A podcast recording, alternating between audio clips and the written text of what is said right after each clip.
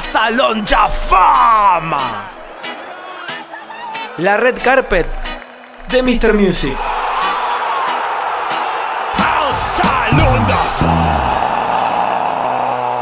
Fama. Mr. Music, la mejor flor de la planta más dulce.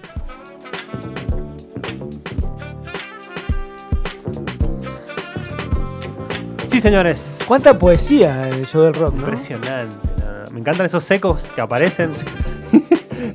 muy divertido, muy divertido. Producto de los intelectuales de Mr. Music. Olvídate. Che, un abrazo Music. grande. una- un abrazo grande a eh, los Salvando Mi Honor. Sí, que nos sí. están escuchando, pero además son los creadores de ese hermoso jingle. Hermoso. Porque es muy loco, pero estamos en el programa número 3 del año. O sea, estábamos en junio. Este es nuestro tercer programa gracias a la fucking cuarentena este, y el coronavirus. Qué loco, coronavirus, ¿no? Coronavirus, la verdad, esa estupidez que se produjo después con la cerveza, ¿viste? Que les produjo un, un perjuicio importante a la cerveza. Nadie quiere tocar nada que tuviese Corona. que, que ese corona. Una boludez, pero Boludo, esa enorme. buenísima. Es verdad que está más barata la lata de corona ahora. Posta, la compré el otro día. Mentira. Sí, boludo, la, ¿viste la, la latita chiquita de Sí, 2.69? te, te da- te- sí, hay promo por todos lados. ¿eh? 180 pesos te la llevas. ¿Puedes decir que bajaron las acciones de.? Ah, Sí, sí, posta, en serio. Corona. sí, sí. Una huevada, bueno. Es ¿viste? importante, bueno. Sí, bueno. sí, sí, Así sí. es el mundo, loco. Así es el Lo- mundo. Lo que pasa es que tenés que tener ganas para comprarte una corona ahora. Eh, es raro, ¿viste? Como decir, en este momento te vas a comprar una corona con todas las otras marcas que tenés. Pero si no tiene nada que ver, brother. Tanto que la nombraron, me dieron ganas de una. No, ya lo sé, pero qué sé yo. ¿viste? No por si acaso, por si acaso. A ver, si Corona, la, la empresa, ¿no? Corona, quiere auspiciar el show de rock, no hay ningún problema, ¿eh? ¿Sabes cómo me contagio no, de esa birra? no, y les tengo- pido disculpas, no es contra ellos. Vení que me contagio. Claro, tengo acá la alfombra roja para que entren. Sí. Bueno, amigos, eh, estamos a punto de ingresar a una nueva edición de A Salón Ya Fama. Sí, se lo ¿Cómo? traducimos. ¿Sabés lo que ten- las ganas que tenía de gritar eso? Me duele la garganta. Creo que ahora me pica la garganta. No, no. Este, sí, sí, sí, me encantó. Lo extrañé, lo extrañé. Sí, absolutamente. Se lo traducimos, el Salón de la Fama de Mr. Music, eh, recordando discos que cumplen cierta cantidad de años y pasan a un Salón de la Fama que tenemos aquí. Así que Chino, Mariano Ariel González, desde su casa nos va a contar qué trajo para hoy. Así es, mis amigos. Bueno, lo que le traigo hoy es un disco que cumple 20 años, 20 añitos. Año 2000, muchachos. Han pasado 20 años. No, es insólito. El- eh, eso es increíble. Este, pero bueno, el disco es Merden Oms de la banda A Perfect Cycle. Sí. Una banda que, digamos, empezó con Maynard eh, Keenan de Tool, el vocalista de Tool, y Billy Howardell. ¿Quién es Billy Howardell? Es un productor y a su vez era el técnico de guitarras de Tool. O sea, con uno de, de los, de los técnicos que estaba, por ejemplo, en el disco Anima, uno de los más importantes de Tool. Sí. Este, y le mostró, mientras estaba, eh, digamos, entre los ensayos, los en vivo, le, le empezó a mostrar unas cositas a, a Keenan.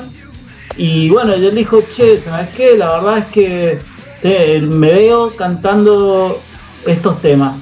Así que eh, ahí a mediados de 1999 empezaron a grabar este disco que se eh, transformó en un clásico instantáneo, digamos, del- de la década, ya es dos décadas pasadas. Sí, sí. Este, este disco, bueno, entró, eh, fue un, eh, como dije, fue un éxito instantáneo, entró como número 4 en la Billboard 200.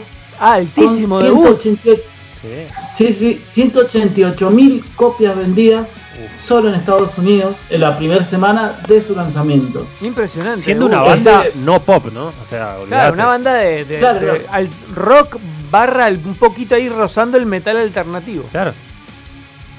Claro, eh, el primer eh, single que sonó, que está, de hecho cre- creo que debería estar sonando es Judith. Sí, Eh, está sonando. Es, es, es el tema, digamos, que pues, eh, dio conocido. Uy, hay un perro, ¿qué El pasó? no le estamos diciendo perro a Billy Howard, ¿no?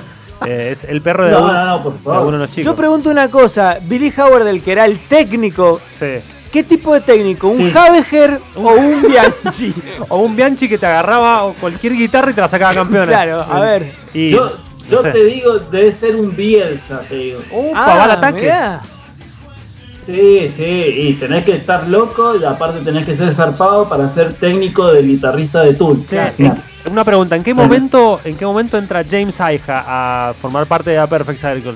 No, eso, eso entró de las últimas formaciones, o sea, en realidad te cuento eh, lo que es esta formación eh, que grabó, aparte de Keenan y Howard, estuvo Josh Freeze, que era el baterista de, de Nine Inch Nails, entre otros, Tina Alexander de Primus, que también es otro baterista, bueno, nuestra Paz Benchantin, que ahora está en Pixies, eh, prebajo, violé, eh, violín y- y cosas. Sí. Y Troy Van Leeuwen, que es el, segundo guitarrista de Queens of the Stone Age.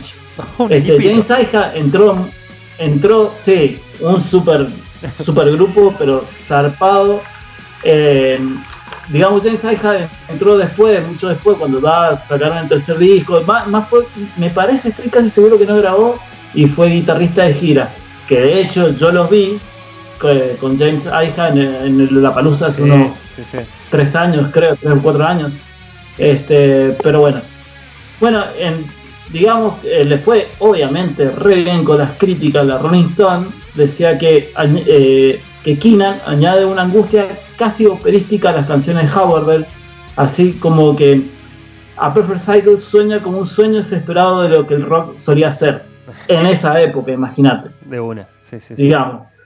Sí. Este, eh, y bueno, es una, para mí lo que suena Nedo y fueron los que marcaron, digo, digamos, el sonido alternativo de toda esa década, más allá de, de las influencias obvias de Tool, también un poco de Cure y bueno, y todo lo que eh, la melancolía y los Sí. riffs eh, de, de Billy Howard que le da eh, digamos una impronta muy muy emotiva Yo lo pondría, No sé, Chino, a, a- a- a la par, con el- en la parte así más emotiva y, y oscura con Deftones en la Sí, época. sí. Sí, sí, obvio, obvio, sí. Quizás este es un poquito más, no sé si un poco más radiable porque tanto Maynard y tiene la tendencia a hacer temas de largos, pero quizás es un poco más eh, más entrador. Sí, es, es como un costado más, más comercial de el, el costado más comercial de Tool sería el Perfect Circle. Sí, sí, sí. Sí, aparte, bueno, vos lo viste en las copias vendidas, impresionante. Sí, impresionante. Este, me, me pareció, a mí, como para ir cerrando, me pareció un disco, eh, digamos, eh, muy, muy característico de esa década. Quizás entre los cinco mejores discos de esa década, que te puedo decir otro, eh, no sé, el de Queens of of Stone Age, Song for the Dead, este, ¿Qué? y un par más que eh, bueno, el de Deftones también. Sí, sí, también. Bueno, el System eh, of a Down también de esa época, muy característico también. Sí, sí, sí. Sí, así que, bueno, no sé si queremos ir yendo a escuchar Dale. la canción que elegí. Dale, me encantó. ¿Querés presentarla, Dale. eh, Juanpi? Dale, o la- dale, O la presento dos. Eh, como quieras. La- La presento dos. Es un tema que para mí me parece uno de los temas más bonitos que he escuchado en mi vida. Se llama. Tres Libras. Ver, escúchenlo, por favor. Y bueno, después me dicen